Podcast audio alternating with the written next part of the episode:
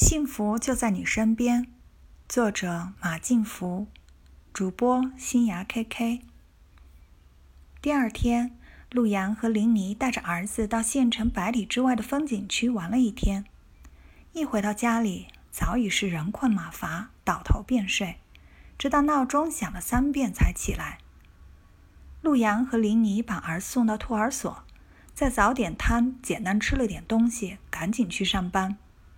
到了公司，陆阳便跟老总请假，说要到市里去办购房手续。老总一听，点了点头：“你不用请假了，我正要派你到市里去办点事，办完事你就去办购房手续。”陆阳一听，那太好了，坐公司的车去市里，连车费都省了。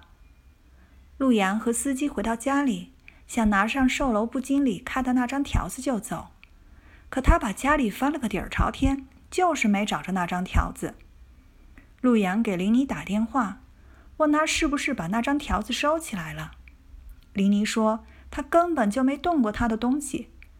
陆阳又跑到托儿所，问儿子从他包里拿过纸没有。儿子大瞪着眼睛说没有。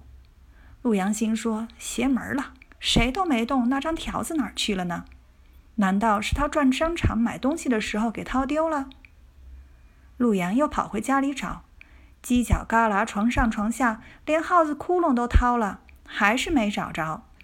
这下陆阳的汗可就下来了。